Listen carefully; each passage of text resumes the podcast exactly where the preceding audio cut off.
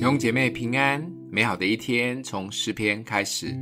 诗篇八十篇一到六节，领约瑟如领羊群之以色列的牧者啊，求你留心听；坐在二基路伯上的啊，求你发出光来，在以法莲、便雅悯、玛拿西前面施展你的大能，来救我们。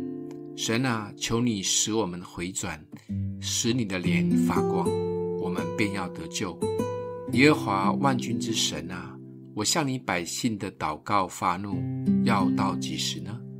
你以眼泪当食物给我们吃，又多量出眼泪给我们喝。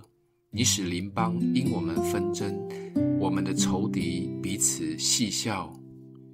诗篇八十篇是一首哀歌，内容是为北国以色列哀哭而唱。诗中的以法莲、便雅悯、玛拿西等都属于北国的支派。其实这是一段发生在主前七百二十二年的悲惨历史。北国正面临国家要灭亡的时刻，很多难民往南逃的背景。这一段的南北国分裂的纠葛，不是三言两语可以说完。本来都是神的选民一家人。从所罗门王以后，以色列分裂成南北两国。南北两国都历任了二十任的王。南国犹大的王有好有坏，但北国以色列的王都是坏到极处，崇拜偶像，把神都丢在一旁，以至于最后死得很惨，家破人亡。特别是诗人在这一首诗里面提了四次关于“回转”这两个字。诗人知道，只有百姓的心愿意回转向神，神才有可能再一次的光照及帮助。回转是每一次聚会最重要的信息，就像马拉基书的信息说，他必使父亲的心转向儿女，儿女的心转向父亲。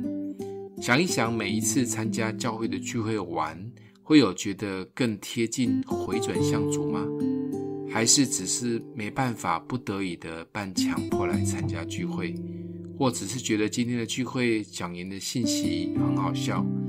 每一次的安静、读经、祷告及聚会，最重要的核心是让我们的心更渴慕贴近他，绝对不是又要布达接下来有什么伟大的意向或计划要做。神从不会在意什么大小或影响力。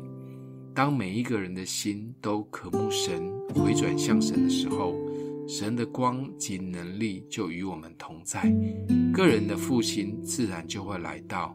个人复兴了，团队就会跟着复兴。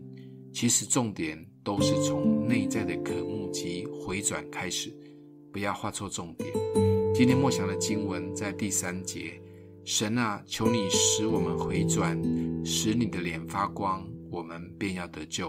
我们一起来祷告，爱我们的父，让我们的心回转向你。不管环境多么的忙碌，服事再多，让我们的心不致烦乱，也不离开你。奉耶稣基督的名祷告，欢迎订阅分享，愿上帝祝福你哦。